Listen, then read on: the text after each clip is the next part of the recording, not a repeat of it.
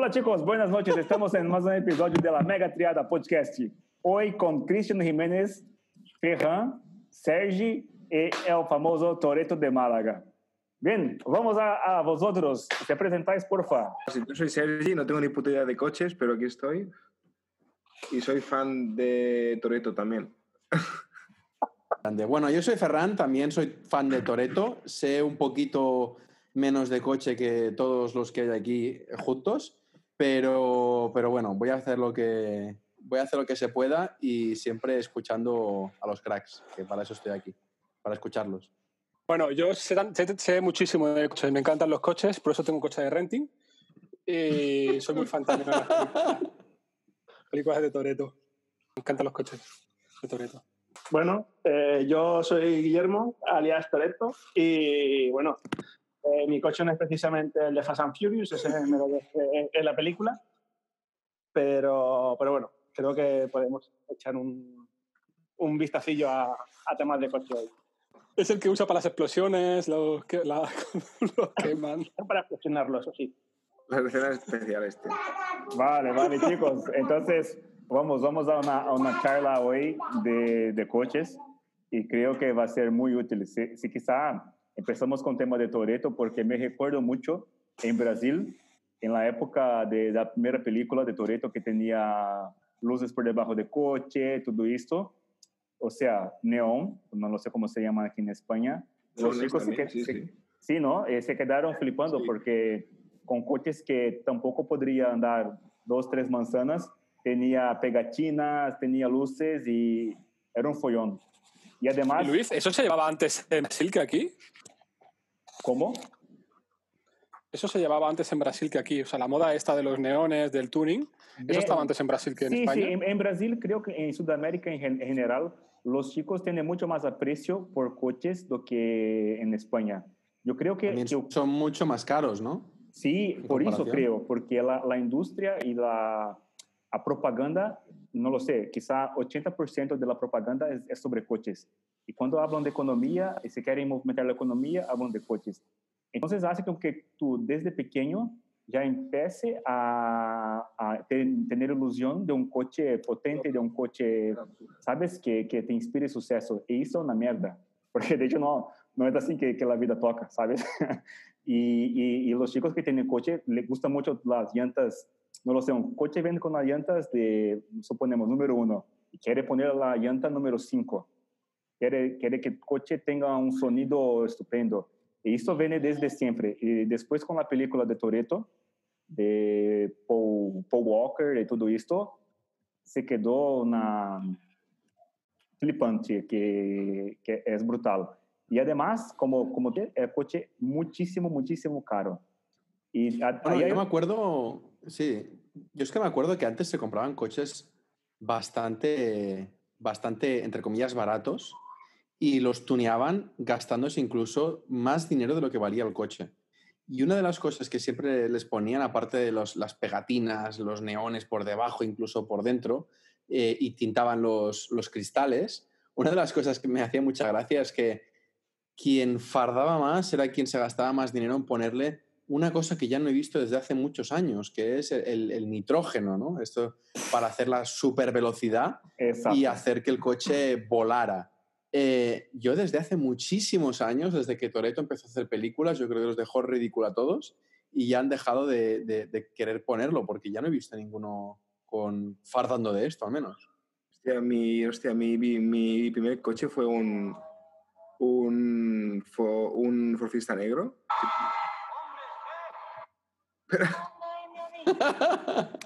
Mi anterior coche fue ese, Sergi. Era, era muy cutre, oh, tenía un Ford. motor 800 caballos, ay, ay, 800 creo Uy, que era 200 caballos, eh, tío. centímetros cúbicos. Y tiene una pegatina atrás super vista que ponía 24 válvulas. Queda todo falso, por eso, pero- pero muy- Bueno, esta ¿Qué la- coño?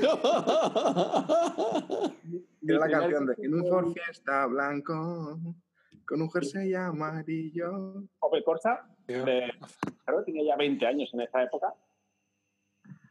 Y, y bueno, hay bastantes anécdotas de alguna incidencia con, con el coche. porque me paraba en mitad de la carretera el, el motor. Así que, bueno, tuvimos algo para contar. Eh, bueno, el tema, volviendo al tema del tuning, en realidad todo empieza con los lowrider. Eh, la moda lowrider americana, eh, que sobre todo consistía en coches medianamente clásicos, darle un toque así como muy callejero y demasiado de destrozar el coche de mi punto de vista. Entonces le metían mucho tema suspensión, bajarlo mucho, de hecho llegaban a destrozar eh, en cierto modo lo que es eh, la carrocería en las zonas cercanas a las ruedas para poder meterle ruedas muchísimo más grandes Sí, para sí. que entrasen dentro de la carrocería, porque a lo mejor tenían eh, ruedas de 17 y le metían ruedas de 19. Eh, el coche no, no era capaz de soportar eso y tenían al final que, que agujerearlo. Así que a partir de ahí empieza la moda que luego ya se acabaría convirtiendo en tuning, que es ya un poco Cani, cani, cani, yo soy cani, cani, cani, cani, cani, yo soy cani, cani, cani, cani, yo soy cani, cani, cani, cani, cani, yo soy cani, cani, cani, cani, yo soy cani, cani, cani, cani, cani, yo soy cani, cani, cani, cani, yo soy cani, cani, cani. De, de lo que sería el tema de los lowrider. Sí, porque además este tema de, de ser cani, eh, yo bajo mi punto de vista, es que, por ejemplo, como Fernando ha comentado y vosotros ha comentado, no es un nitrógeno que, que se pone, pone una pegatina y el coche tampoco es capaz de, de ir a una carretera y andar, no lo sé, 100 kilómetros. Y anda y, y va muchísimo lento porque no está preparado para eso. Entonces, bien, eh, es, es- está, está bien por, por la diversión, pero en términos, por ejemplo, de, de seguridad también, tampoco va, va fino, ¿no? Creo que va muchísimo mal. Y Aquí hace, no sé, hace 25 o 30 años sacó un coche, un Renault, el, el R5, que le llamaban, le llamaban el coche ataúd, porque cuando estabas en una curva bajabas mucho de, de marcha, subía mucho las, subían mucho la- las revoluciones a partir de un número concreto y luego te, te inyectaba el turbo a muerte. ¿Qué pasaba? Que la curva, las curvas, eh, no sé, eh, el coche se iba y bueno, te ibas tú con, con él. qué bueno. Ese qué coche, ya sabía de qué iba el tema, ¿no? No, pero en cuenta. que, eh, que era cierto, que era cierto. Le le- le- le- estaba bien hecho, pero era un fallo en el, en el plan, bajabas de marcha saco, subías muchas revoluciones, inyección de turbo y ¡fum! fuera.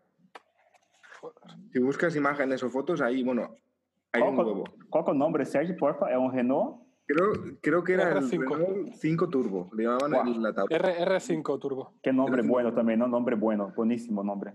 Bueno, pero Esto lo tenía mi padre. Hablo- Mis padres lo tenían cuando eran He jóvenes. dicho 20 años, pero quizás son. Es que soy, soy muy puritilla, quizás son 30 ya o más. O más ¿eh? No, es, es una versión que sacaron reciente. Mi padre también tuvo un R5, pero eso eran coches muy antiguos. Y hicieron un- una perfactorización del coche, por decirlo así, del modelo, que se no demasiados años. Y es el que tú dices, que eso era coger y, y básicamente matarte con el coche. Pero bueno, fa- fallos de fábrica, había otros, creo que era un Mercedes, el que cuando hacía un giro muy brusco, no sé si era el Mercedes A3, puede ser, o algo así. Eh, el coche. Mercedes A3. Eh, perdón, no recuerdo ahora mismo el nombre, si te soy sincero. Juraría que era un Mercedes. Eh, era un coche que era muy, muy alto y el centro de gravedad no lo tenía suficientemente bajo. Cuando hacía un giro, te tendría que buscar la información exactamente, pero cuando hacía un giro, el Volcaba. coche volcaba. Pero esto, Esto lo pasa, acabaron sacando de- del, del mercado eh, precisamente por eso. Bueno, estoy, estoy buscando y mucha gente comenta que era, una, que, era una, que era una leyenda urbana y era una historia falsa. Así que si puedes borrar este trozo, ¿eh? este trozo del podcast, si lo puedes borrar. Oye, me gustaba, a mí No, es que- una, un, me gustaba a mí un coche que, que, bueno, que era antiguo y yo no, no lo- no lo pude ni probar, pero una de las cosas que me gustaba de, de este, de estas innovaciones que habían hecho las marcas, las grandes marcas, creo que era Citroën, y si mal no recuerdo se llama Citroën Tiburón.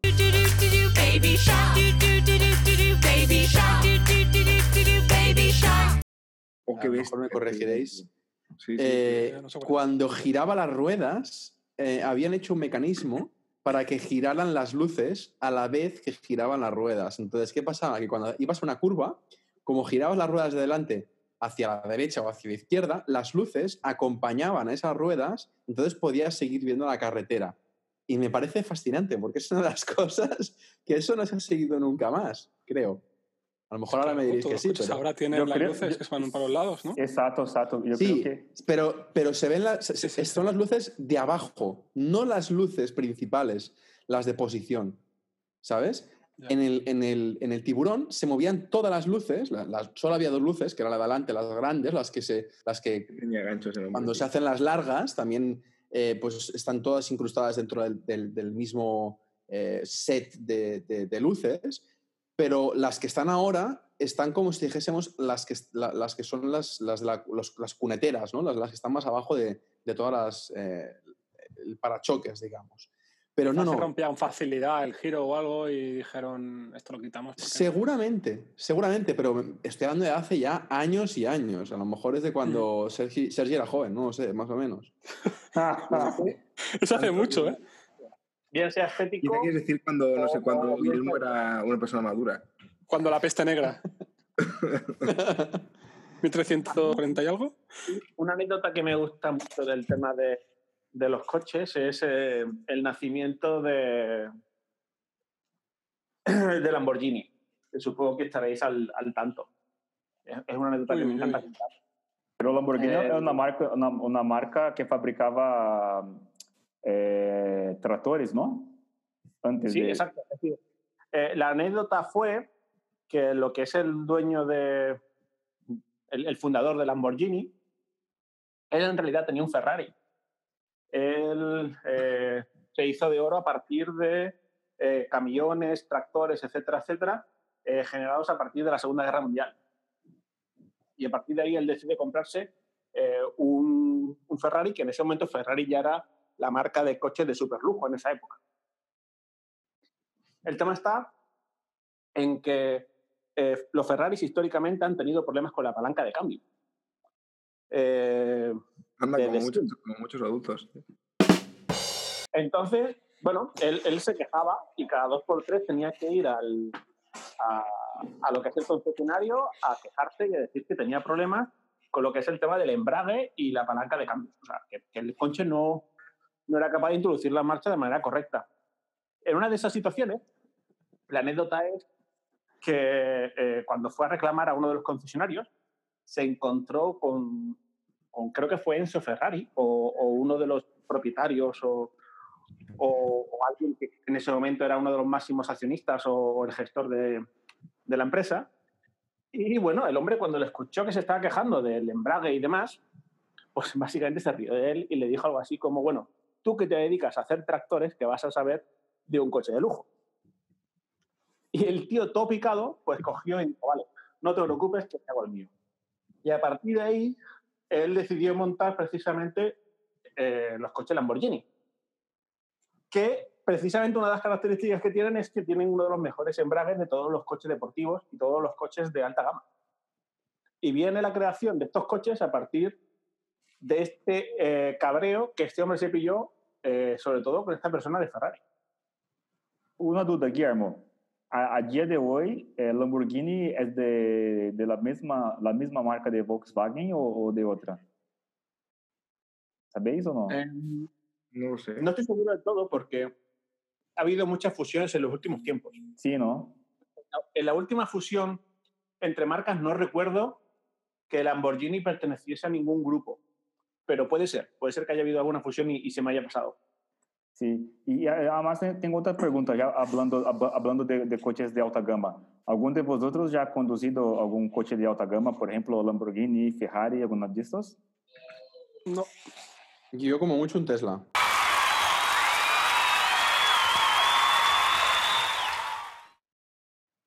No está nada mal. A mí Ferrari- conducido un, un Honda S2000, que era trasera, corría bastante. Ese sí que lo he usado bastante, porque era de, un- de mi mejor amigo. Ese que sale además en tu primera película, Toreto. ¿Es el lila? ¿Descapotable? Me acuerdo, me acuerdo. Buenos Sí. momentos. de Paul Walker, ¿no? Es de Paul Walker que, que está con él. No, ¿no? no, no, el del negro, creo que es el del negro. Mientras, que he hecho, dudo mucho que, te, dudo mucho que recuerdes todos los coches, tío. Voy a buscarlo. E, Ferran, que tal de, de conducir un Tesla? ¿Qué, qué, qué experiencia tuvo tú, Christian? Y... Mira, lo, lo mejor, lo mejor de, de- que tengo para explicar del Tesla son dos cosas y una bastante negativa, eh, aparte de estas dos cosas. La cosa negativa es que eh, tienes que tener paciencia a la hora de cargar el coche, a la hora de, de estar esperando, que a lo mejor es en, medio de la nada, ¿no? Para esperar, pues, 20 minutos, media hora, lo que te diga el coche para, para poder cargarlo pero hay cosas que, que son inmejorables, ¿no? que al menos yo no he visto nunca en la vida eh, en un coche de estas características. Y es que tienen detalles. Al final yo creo que como el software eh, hay, hay diferencias abismales entre un producto y otro, pero eh, creo que Tesla tiene muchísimas pequeñas diferencias que le hacen en conjunto inmejorable en ese sentido. Eh, una de las cosas que, también comparte con muchas muchos eh, coches de marca de alta gama es que tiene una conducción muy ligera y se agarra, pero muchísimo, muchísimo, muchísimo en las curvas. Yo he llegado a hacer una curva de más o menos unos 70 o no sé, no sé cuántos grados más o menos, pero a una velocidad bastante grande, cosa que con el coche, por ejemplo, de mi padre no podría porque se me iría de la carretera. Pero, eso, ¿Pero sabes por qué el- es eso? Porque al tener el, pu- el punto de gravedad tan bajo y las baterías, que son Claro, las más pesan abajo de todo, peso, se claro. agarra muchísimo. También cabe decir que tiene unas ruedas que no me caben ni en el palmo de la mano. O sea, que se agarra también Sí, por sí, sí. eso.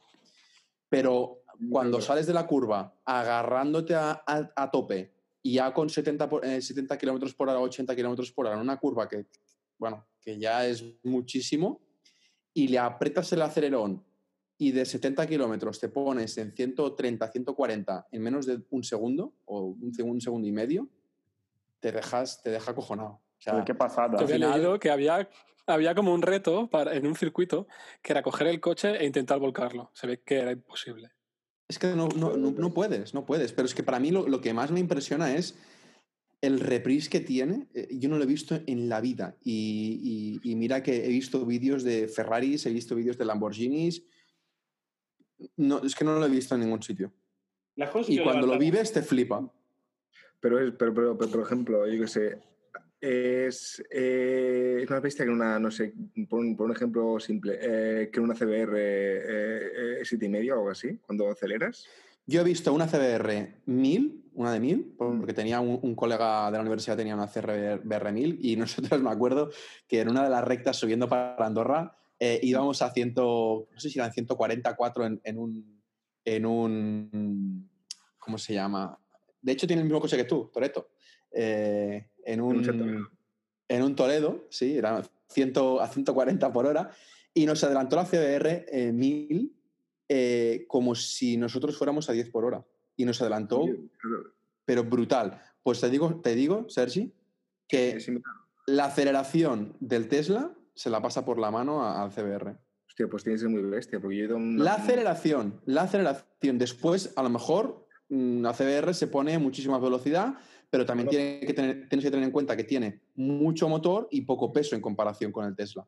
No, pero explico. para mí es un símil conocido, por eso te, lo- te lo preguntaba, porque eh, no sé por qué nunca he ido en un Tesla y no sé cómo se siente, pero sí que he ido en una CBR y he notado cuando acelerabas que ibas, ¡guau! que era increíble. Si es, si es aún más bestia, pues tiene que ser algo. El tema, sí, el tema es que el, tema es que el. Tesla tienes, tienes eh, diferentes, diferentes cosas para configurar para que sea la, la aceleración sea más, eh, más placentera, entre comillas, di- diría. O sea, que, tengas el impacto más grande, ¿no?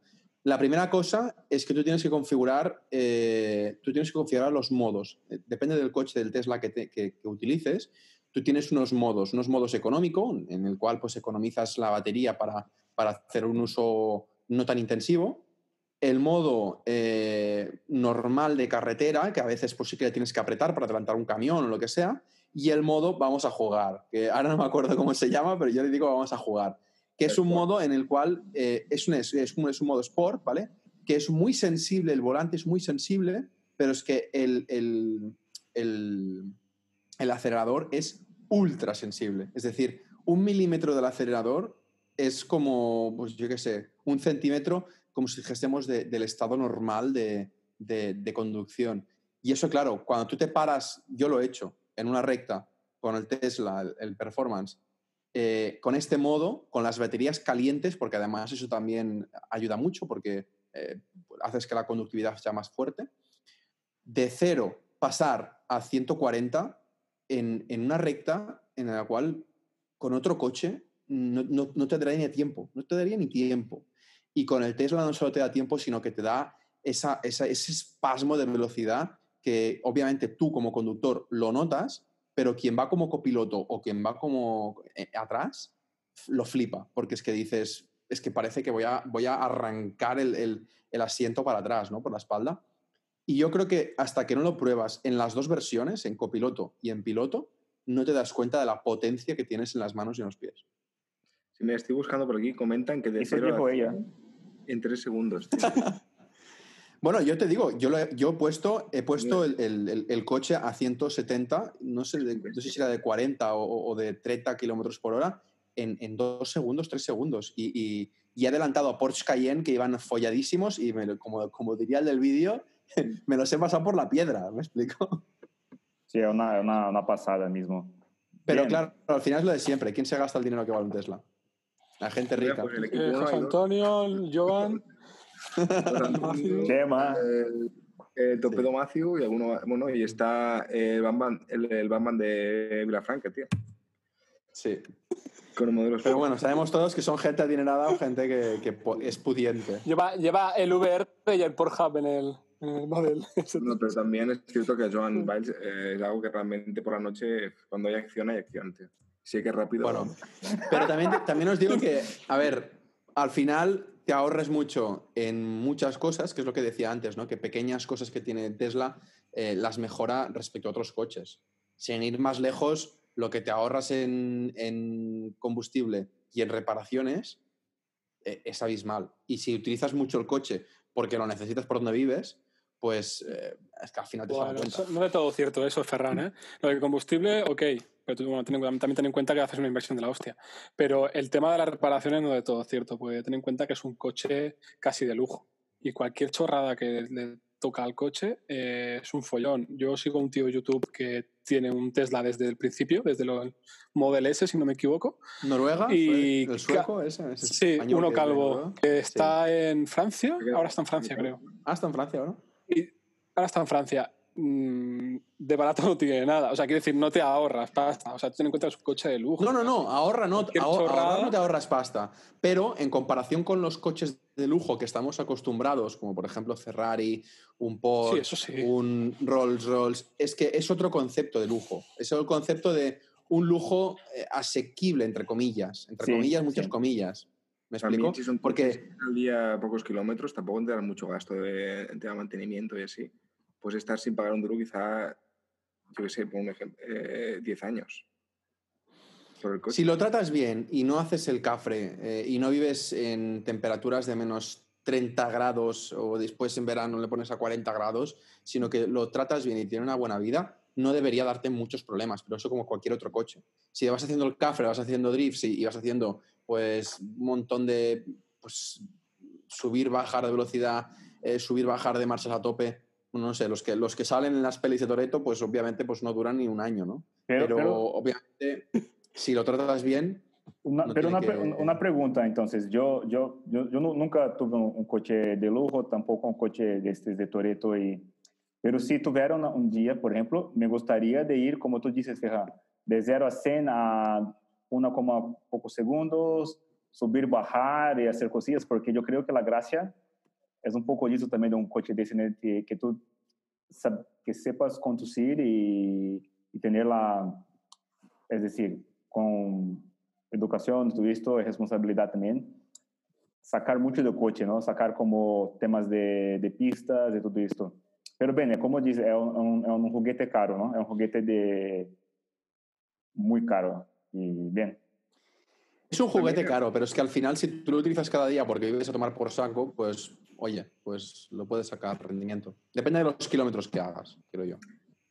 También es un Vale, tema, eh, tener un coche de el, el lujo. sistema que hay de carga eh, a día de hoy y que aunque eh, el coche evidentemente dentro de los coches eléctricos es de los que más autonomía tiene. Para hacerte un viaje largo te implica tener que hacer una parada muy larga. No, todo, no siempre. ¿eh?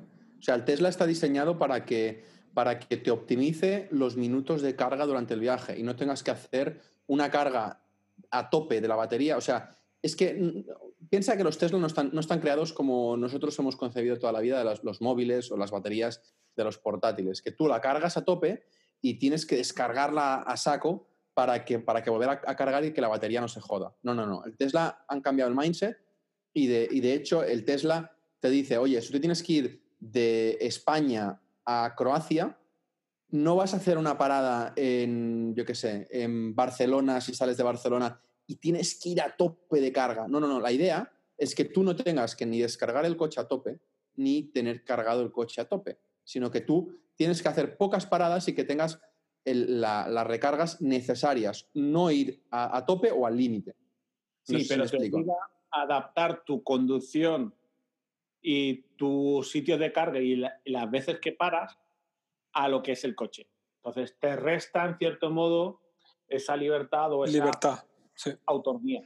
Es decir, no puedes aparte lo bueno, lo bueno es que tiene el fast charge este. Entonces lo que pasa es que hasta el 80% del coche se carga en 0, o sea, Pero ¿cuántos rápido. Pasa es que fast del charger hay? 80 al 100%, ¿qué? ¿Cu- cu- ¿Cuántos fast charger hay? ¿Cuántos? O sea, De es- es- Tesla hay muchos, ¿eh? Mm, De Tesla hay bastantes, ¿eh? a lo mejor en ciertas ciudades. Pero tú te empiezas a mover por, por ciertos sitios, no sé. eh, Obviamente que esto no, no tiene la misma red que tiene Repsol eh, o, o cualquier tipo de gasolinera, eso es obvio. Pero poco a poco se irán incorporando más. Y, cuando, y cuanto más a los países civilizados vas, eh, más, más eh, cargadores eléctricos te encuentras. Obviamente, si tú vas en medio del Congo, pocos cargadores te encontrarás. Entonces, si tú vas a, a un país civilizado, pues te encontrarás más y más y más y más. Málaga, y entonces, eh, entonces, si tú, va- si tú encuentras eh, pues problemas de libertad, es que, es que a lo mejor ese coche no es para donde tú vives o donde tú vas a hacer viajes. ¿Me explico? No, no concibo yo ir por la Siberia con un Tesla. No lo concibo. a lo mejor, a lo mejor dentro de 15 años, eh, en general, hay eh, un sistema de cargas muy desarrollado y te permite más o menos eh, el poder utilizar el coche. Pero actualmente hay ciertas zonas por las que más o menos sí. incluso, bueno, depende, si te mueves especialmente quizás por Centro Europa, pues más o menos puedes subsistir, porque está bastante poblado, pero en cuanto de lo que es Centro Europa empiezas a tener problemas. Bueno, es lo que te digo, está- están probando y, y de hecho, por ejemplo, en China eh, han- ha habido una- un modelo de coche que ha cambiado el concepto totalmente y que en vez de, de hacer recargas, lo que hace es un cambio de baterías. Entonces entras en un garaje eh, y entonces la parte de abajo del coche, que es donde están las baterías, eh, unos sistemas ah, totalmente autónomos y automáticos eh, te desatornillan toda la parte de abajo de- de la- del coche y te cambia la batería de forma automática. Eso tiene unos minutos para hacer el intercambio, no sé si son 10 minutos o por ahí, y asegurarte que eh, pues está bien anclado a- al coche y que no, y que no y que por, yo qué sé, pues un bache o, o cualquier entrada a un parking o, o algo con un poco de elevación no tocará a esas baterías dañándolas. Eso reduce muchísimo, muchísimo, muchísimo el tiempo de, de- obviamente, de, de- diría de carga, aunque no es una carga, ¿no? es el cambio de baterías. Pero eh, yo creo que estamos experimentando. Es decir, Tesla va, está clarísimo que lleva cinco años mínimo eh, de ventaja con respecto a cualquier, marca automovilística. Y, y a ver, si todas las marcas, desde Renault hasta Mercedes, pasando por Ferrari o, perdona, por Porsche, no sé si Ferrari también está en ello, creo que sí, están migrando o están probando, están indagando cómo funcionan los coches eléctricos e incluso están sacando modelos nuevos, aunque no son tan satisfactorios como el Tesla, eh, es porque quieren apuntar hacia allí y porque ven mercado. No sé si es porque es eh, muy novedoso y todo el mundo ahora se está preocupando por, el medio ambiente y, o, realmente es porque es moda, pero si todas las, automovilísticas están mirando hacia allí y, y- virando hacia allí, es porque esperan que dentro de pocos años no exista ese problema que comentas, Guillermo. A ver, hay un nicho de mercado, evidentemente. Y, y si lo que tú vas a hacer principalmente son trayectos cortos, eh, o no de más de Que son la mayoría, que son la mayoría. la mayoría en tu día a día, eh, no deberías tener problemas. Te, te puede valer. Lo que pasa es que en cuanto necesitas hacer un viaje, ya necesitas o alquilarte un coche o tener un segundo coche. Sí, lo que pasa que al final es, eh, ¿qué viaje tan largo necesitas hacer fuera de zonas eh, no tan urbanas como para no necesitar un coche así? Es decir, al final, eh, si yo, por ejemplo, hago un recorrido, yo qué sé, desde abajo de todo, desde Málaga hasta París, yo puedo hacer el trayecto eh, que normalmente lo haré por autopista, no iré por carretera convencional, y en autopista sí que está preparado eh, todo el- el- el- las paradas para poder llegar sin ningún tipo de problema. De hecho, ahí viene- actualmente, Pero Ahí, ahí viene lo que yo te digo. Primero, aún así puedes tener problemas, porque aunque por autopista es cierto que quizás haya más zonas de carga, puedes tener problemas. Pero también te vengo a decir que aquí está la cosa que no me hace gracia y es que te condiciona el viaje. Si a mí me apetece ir, por ejemplo, por carretera nacional o incluso por carretera comarcal porque quiero ir a ver al pueblo X, eh, me imposibilita hacerlo. Sí, correcto, Claro. pero lo que te quiero decir, lo que te quiero decir es que es- depende del coche, primero, que ahora entraré en eso, y depende de- del tipo de ruta que quieres hacer. Es decir, dudo que quieras ir desde, insisto, Málaga hasta París por carretera convencional. Lo dudo porque incluso, aunque el coche sea de gasolina o vayas a triciclo, dudo que lo quieras hacer, porque sería un suicidio. Que hay gente que lo haga, que lo hace, ¿eh? no digo que no, pero digo que igualmente, aunque vayas con, con- con gasolina, tendrás que repostar muchas más veces que si vas por, por, eh, por autopista. Por el hecho de- del coche, eh, tenemos un conocido todos, que aquí en el podcast, que cuando se fue a una cierta parte de, de- España, cuando salió de su casa, calculó si llegaba con su coche antiguo era eléctrico. Y no llegaba, no llegó. ¿Por qué? Pues porque el cálculo que le hacía solo le daba para ir, pero no para ir y volver a la, recarga más próxima. Lo que te quiero decir es que en ese caso él tuvo que alquilar un coche de gasolina. Sí, es correcto. Pero claro, si ese mismo trayecto no lo hubiera hecho con un Ioniq y lo hubiese hecho con el Tesla, hubiera podido ir y volver desde su propia casa sin despeinarse. Lo que te quiero decir también es que no solo la falta de, de- lugares para recarga, sino también qué coche y con qué batería estás dispuesto a salir. Porque si estás en dispuesto a salir y, y hacer rutas, obviamente no es lo mismo hacer una ruta con un 4K que con un Range Rover, por ejemplo, porque el depósito ya es diferente. No sé si me explico. Es lo mismo. Si cuanto Sí, más sí. depósito tengas, más, más lejos puedes ir a descubrir. Si vas con un, con un coche pequeño y, y la batería, que en este caso es el depósito, es pequeño, obviamente, aunque sea de gasolina, también te limitará el- el- la, la aventura, ¿no? Que entiendo y comparto totalmente la aventura que comentas, pero que actualmente en los, los coches Tesla ya tienen esa parte solucionada por el hecho de que han ampliado, y por eso digo que llevan cinco años vista, no solo en las baterías, pero uno de los puntos es las baterías, en que las baterías les pasa la mano por la cara a muchas otras eh, marcas. Y de hecho, no sé si lo sabéis, como dato, da- dato añadido, compraron hace poco, bueno, hace poco, hace unos 3, 4 años, si no me equivoco, una empresa canadiense en la cual están desarrollando sus propias baterías. Y lo que hacen es que ahora mismo están utilizando baterías de terceros. Tesla no, fa- no fabrica sus propias baterías, sino que tiene un acuerdo para fabricarlas dentro de la propia fábrica de Tesla, pero con un acuerdo con una empresa de terceros. Aunque ellos ya compraron hace unos años, como digo, una, empresa que está haciendo unas baterías que son ultra eficientes. Lo que quiero decir es que dentro de poco se acabará el problema este de, de poder ir eh, off-road, si quieres decirlo, para poder aventurarte. Estás en Bueno, nómina de no. No sé si tanto como dentro de poco, entiendo que de aquí a X tiempo sí, Pero no Sí, sí, sí. Obviamente no digo mañana, ¿eh? digo a lo mejor cinco años. Pero es que en cinco años, lo que Tesla ha hecho en cinco años, eh, es que, no sé, o sea, yo nunca, os lo juro que nunca había, mira que considero que sé un poco, un poco de informática, no mucho, pero no me consideraba capaz de ver eh, con mis propias carnes un coche 100% autónomo. Y yo lo he visto y lo he vivido.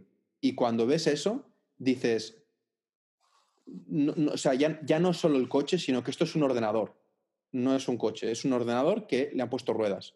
¿Me explico? Lo mismo que, que los móviles, que es un ordenador que lo han compactado y ahora cabe en el bolsillo, pues exactamente lo mismo. Han cambiado el concepto totalmente. Y si son capaces de hacer una conducción autónoma, serán capaces de hacer con las baterías milagros, cosa que ni en los móviles, ni en otros dispositivos, ni en portátiles o, en otros dispositivos que tenemos batería, eh, somos capaces ni de imaginar. O sea que es- yo creo que es antes de que, de que lo veamos, o sea, antes de, que lo, de, de lo que pensamos. El tiempo lo dirá, tío. Porque sí, realmente vale. si, si algo falla, siempre, siempre tienes un móvil, una, un portátil o algo, al final lo, eh, lo, lo- no sé, lo primero que casca es la... La es batería. la- sí. Sí, sí, Pero claro, ¿qué pasa si te digo que, que hay la batería. 5.000 pequeñas baterías? Me invento el número, ¿eh? pero 5.000 pequeñas sí, claro, baterías. claro, puede sí, fallar sí, una, sí.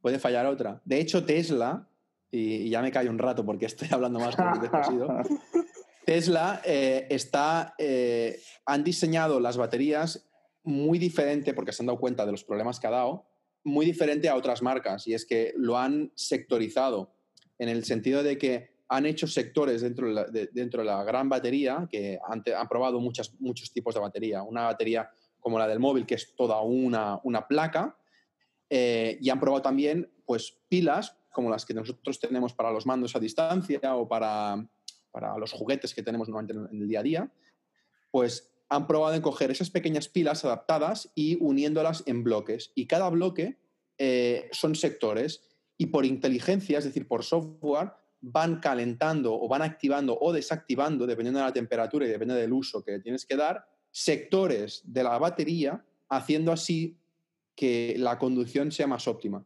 Si tú tienes que, por ejemplo, acercarte a, una, a cargar la batería y lo tienes ya programado, las baterías, cuando pasan el rango de X kilómetros antes de llegar al repostaje, entre comillas, eh, se autocalientan por sectores.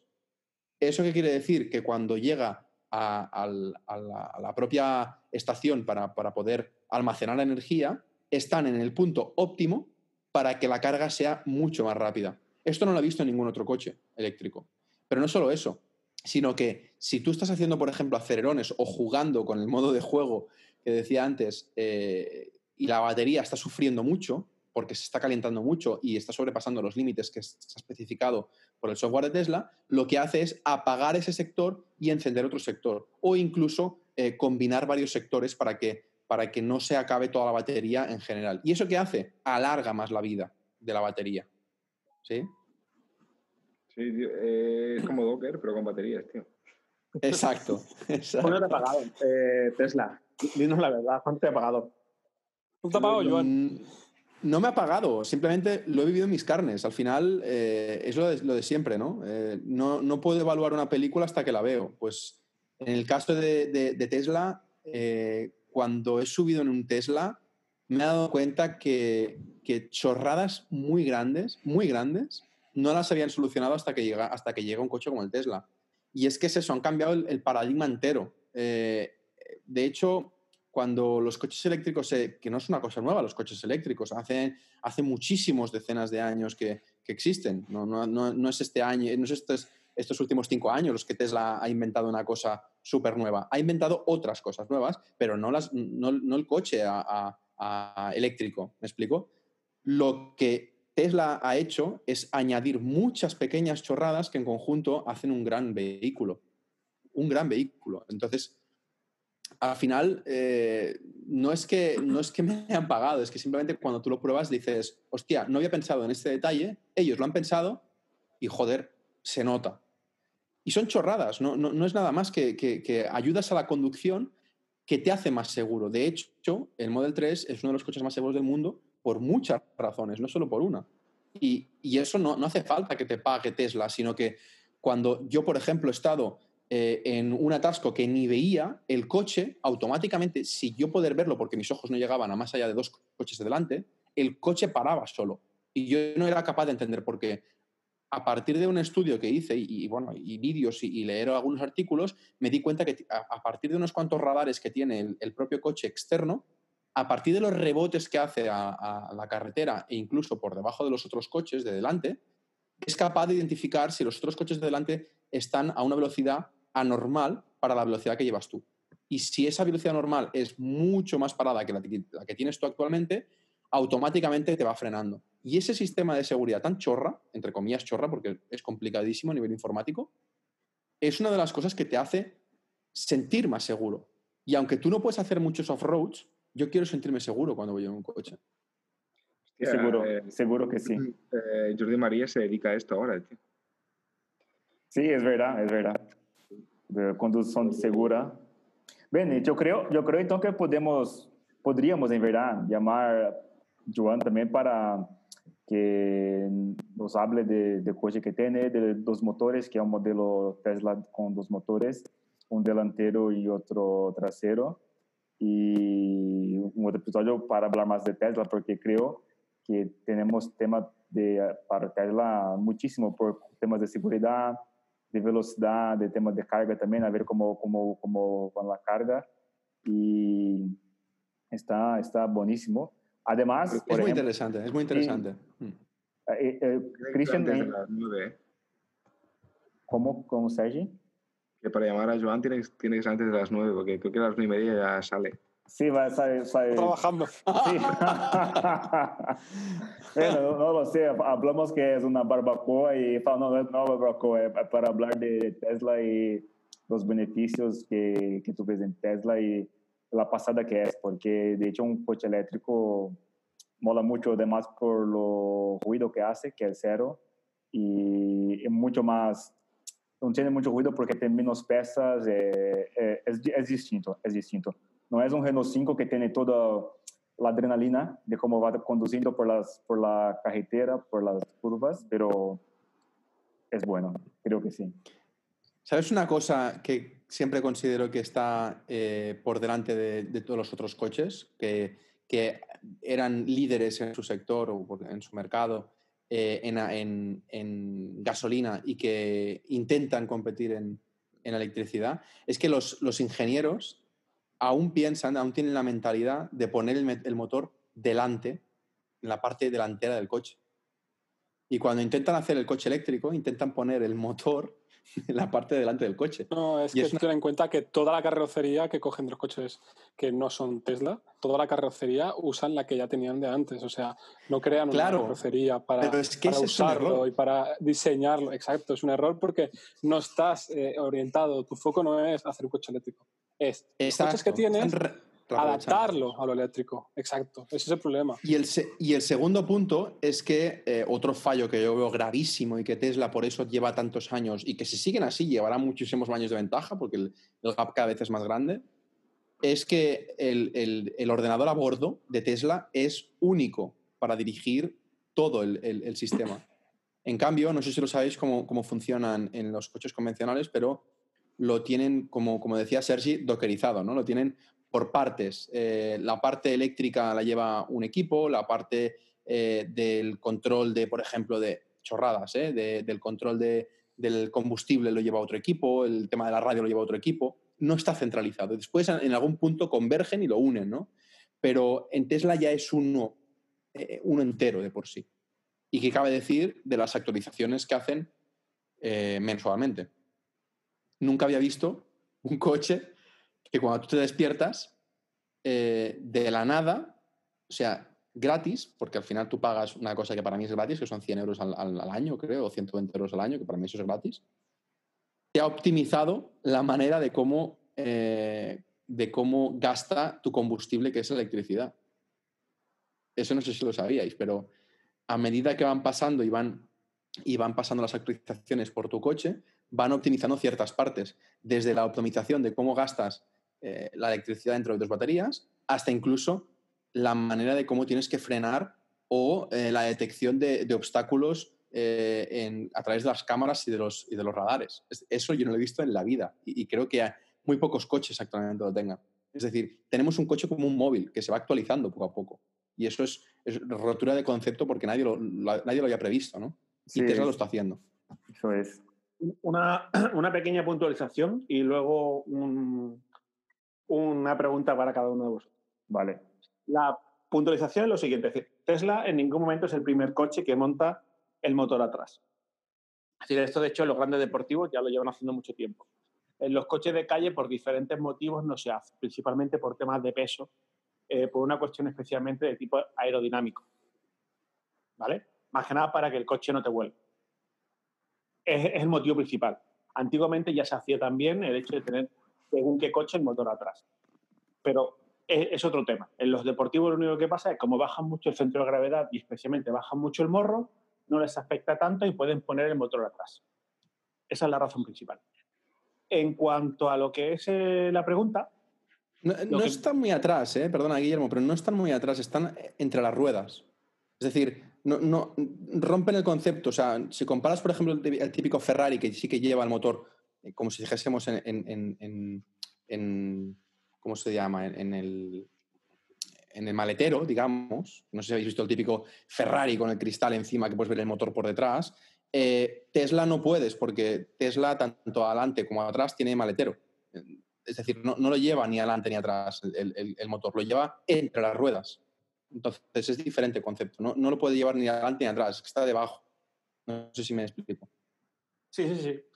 Lo que te digo, que al final eh, es un reajuste por el tema de, la- de las baterías principalmente, pero que el, el- el tema del, del motor no creo que sea un, un, un tema como tal muy, muy, muy eh, específico de, de Tesla. Creo que No, simplemente no, no, una- no.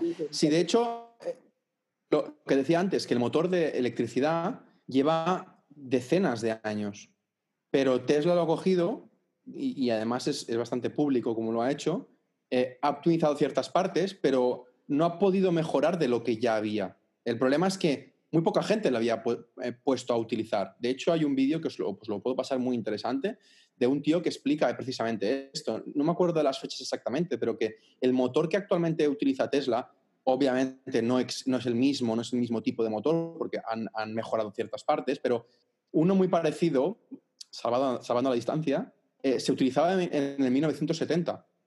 ¿Me explico? No es una cosa tan innovadora el motor, lo que te digo. había hace decenas de, años que está. El tema es cómo han ido añadiendo al mismo coche con ese motor una serie de funcionalidades pequeñas que en conjunto hace que el, coche sea espectacular. No sé si me sigues, Eh, pero el motor en sí no es innovador, no es innovador para nada. Y, que estén allí al lado de las ruedas no es por las baterías, es porque eh, el, funcionamiento de un motor eléctrico es totalmente distinto a un- a un- motor convencional tal y como funciona, tiene que estar al lado de las ruedas. Si tú lo pones lejos de las ruedas, tienes que empezar a tener unos mecanismos mecánicos, como tiene los coches de combustión, que, hacen precisamente que las reparaciones sean más grandes, porque tienes que, eh, por, el tema del espacio, el motor tiene que estar adelante o detrás, y tienes que producir esa, esa energía que está produciendo el motor, tienes que transmitirla a los ejes de transmisión y por ende a las ruedas. Pero, ¿qué pasa si el motor es más pequeño y cabe entre las ruedas? Que te ahorras muchísimos mecanismos, muchísimas, eh, muchísimas partes en las que puede romperse y que no solo eso, sino que simplificas la mecánica y amplías la, la- potencia y amplías el- el- los, pequeños mecanismos que están to- todos incluidos en un motor que te cabe, que los puedes coger con la mano. Es, que es inconcebible que, que- lo puedes hacer hace, hace unos años con el motor de combustión. No sé si me, si me seguís. No, sí, sí, to- totalmente. Bueno, y ahora os quiero hacer una pregunta a todos. De los coches clásicos, históricos, antiguos, ¿con, tres, ¿con qué tres os quedaríais cada uno? Mustang, Hostia. Mustang, Mustang. No, Eh, ¿qué- no. qué- qué- ¿Cuáles son las opciones? no, no, no, es el libre, libre opción, supongo, ¿no? Sí. Claro, decís vosotros las opciones. Tesla Model 3, Tesla Model X y el Model Y. Pero No, porque esos no son modernos, ha dicho. Tienen que no ser modernos. yo soy muy fan del, de, de Citroën, aquel que llamaban Citroën 2, Citroën 2 caballos. Lo tenía mi madre. grande. Lo tenía mi El madre. cuatro, Era- el cuatro latas, ¿no era? Fue ella. ¿Qué otro latas? El bólido, el que tenía el techo de, de escapotable que iba a 60 y era como si fueses a 150 por hora. No, en serio. Qué grande. Supongo que como... Yo me quedo- nunca. Yo me quedo con un coche que no sé si lo habéis conducido. Mi tío tiene uno, lo he podido conducir y para mí es una puta pasada. Y es uno que se llama Meari. Hostia, ni idea. ¿Lo conocéis? Es un Citroën Meari. No conozco este. Pues si lo busquáis en internet, eh, es un coche que está hecho enteramente de plástico eh, y tú puedes meter el coche en el agua, ¿vale? Cosa que me flipa mucho que, que pueda pasar, ¿no? Eh, es un coche que ya no se fabrica, es un coche que, que quieren recuperar y de hecho salió creo que en el, en el último anuncio de Estrella Damm del año pasado. Eh, eh, quieren... ¿Cómo? No, que ya, que ya sé cuál es. Eh, que bueno, que... Es uno descapotable. Sí, así, con un rollo eh, todoterreno, pero en plan pequeñito. Es un todoterreno, pero que la gracia que tiene es que yo lo he puesto a dos ruedas, por íbamos muchísimos en, en- el coche y casi volcamos, pero con ese coche es muy difícil volcar, porque, porque al ponerlo en dos ruedas, eh, las otras dos ruedas tienen unos ejes que, que, bueno, que parece como si fuera eh, de- como unas, con una suspensión súper alta y que te permite eh, poner dos ruedas, pero que las otras dos ruedas, aunque estén muy un poco levantadas, eh, estén sepa- súper separadas del chasis.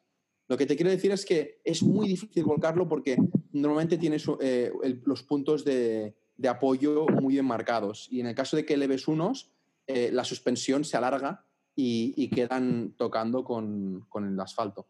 Y, y me flipa porque yo con ese coche me he metido en un río y he salido como si, como si nada. Y, y pocos coches podría hacerlo, o al menos me daría miedo entrar con un, con un coche moderno en, en un río. Río.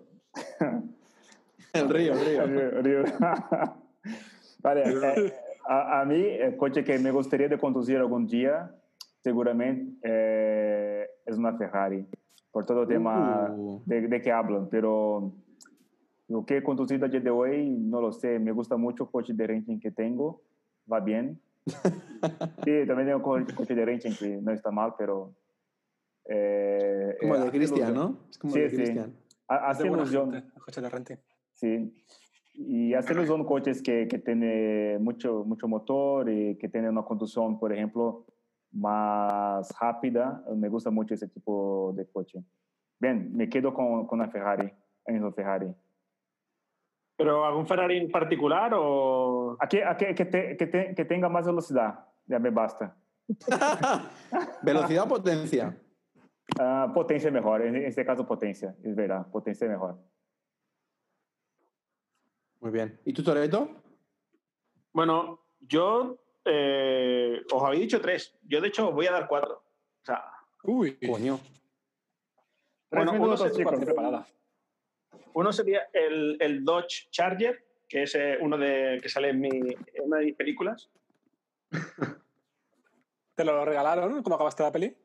Exacto, exacto. Solo que sin el motor por fuera. O sea, el- el- el- no, no el, no el, los que hay hoy en día. Luego, el, el Chevrolet Camaro, pero también el clásico. El moderno me gusta, pero el clásico es muy bonito de línea. Igual que el, el, el Ford Mustang clásico, También es súper bonito.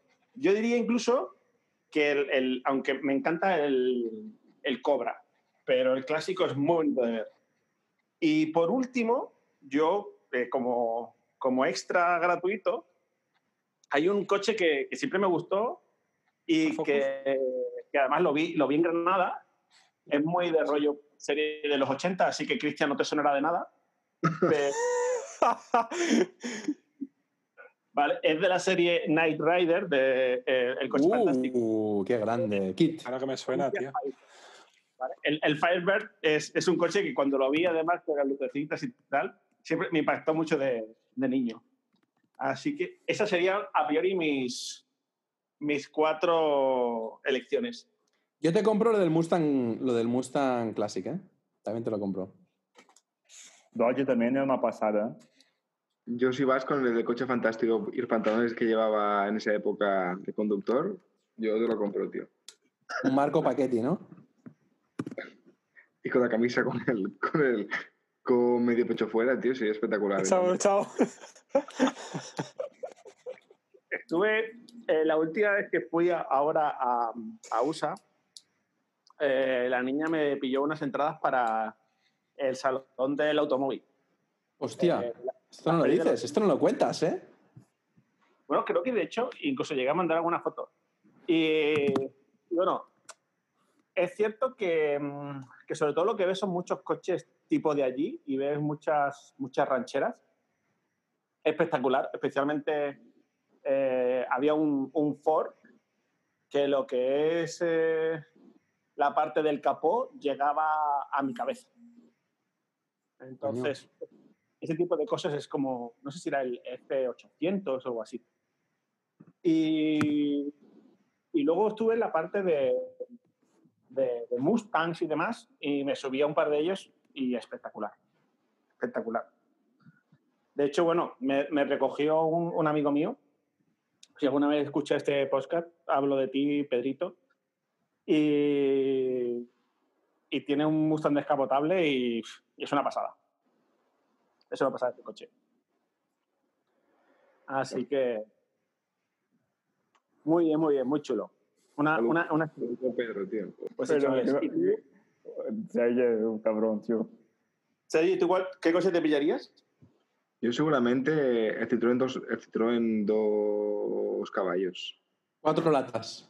Cuatro Pero es que latas. eres muy hippie, tío. Yo te, yo te veo a ti con, un, con la clásica Volkswagen de esta del año 70, rollito hippie. Te veo mucho, tío. Podría ser, aunque yo realmente, a mí me sudan mucho los coches, ¿eh? Mientras me lleven, me, eh, me da igual ir con un Ferrari que ir con un, eh, con un Fiat Tipo. Me da lo mismo, tío. ¿Y tú, chaval, Sinceramente. ¿qué estás contando? No, en serio, te lo digo muy en serio. A mí me, me la traen flojísima los coches. Es el peor postcard para... el peor, eh, peor tema para hablar conmigo de coches, tío. No, pero o próximo, o próximo ya está. ¿eh? Vamos a hablar de basquete, ¿no? No, tranqui, no, que- no, que, que- que es coña, que, que da igual, ¿eh? Sinceramente, yo es que de coches soy totalmente... Soy un inculto, tío. Bueno, el próximo tocarán birras, ¿no? Ahí quizás sí que soy un poco más. Globo. Birras, pan, de pan también, de, de pan también estoy muy puesto últimamente, tío. Sí, ¿no? Eh, Hablando de eso, se ha acabado la harina ¿eh? en los mercados turistas. ¿Haces masa madre, Sergi? No, aún no, tío. Aún no, pero... Eh, amigo, poco a poco, ¿eh? Sí, bueno, llevo haciendo pan, yo que sé, pon eh, cinco días, tampoco llevo mucho. Ah, bueno, yo estoy más. Pan, pan y al vino, vino. Ey, Uno, uno de mis amigos de, de la adolescencia era. eh, su familia hacía pan. Aunque seas un palurdo como soy yo, queda, no sé, queda, sigues, un- eh, sigues un par de recetas y queda súper bueno, tío. ¿Tienes máquina, Sergi, o lo haces mano? Sí, eh, tengo una máquina para hacer, bueno, para hacer el tipo Ah, amigo, entonces no lo haces tú, cabrón. Le pones ingredientes y para adelante, ¿no? No, pero tengo una máquina que no sé, que solo, que solo me la masa, ¿eh? Sí. Es decir, es como una especie de turmix, pero no sé, pero bueno, pero Sí, la, panificadora típica, ¿no? No, no, que va, que va. eh, No, la panificadora te hace, te hace la, te hace la panificación, te hace la, te lo, te lo- No, pero puedes hacer solo la masa también, Ferran. Depende, no, pero pero es- depende. Este es solo para masas. eh, eh, bueno, tiene un nombre técnico, eh, pero es, no sé, pero Solo es para hacer masa, hacer pasteles y cosas. Y Bueno. pan y cosas por el estilo. Ah, bueno, Ah. que siempre, siempre van a tocarlo un poco la masa porque es, es como muy tierna, no sé. Me trae muchos recuerdos, ¿sabes? Es algo curioso. vale, chicos, quedamos aquí entonces. Para- Sí, exacto. Gustavo ya está me llamando ya y en pronto viene como una sirena de ambulancia. Sí, yo voy a ir con Neil también al sobre, tío, hacerlo dormir. Vale, chicos, un placer hablar con vosotros. Nos quedamos para una próxima con un tema que, que sea de agrado de todos. Eh, muchísimas gracias a todos, a la Mega Triada en general,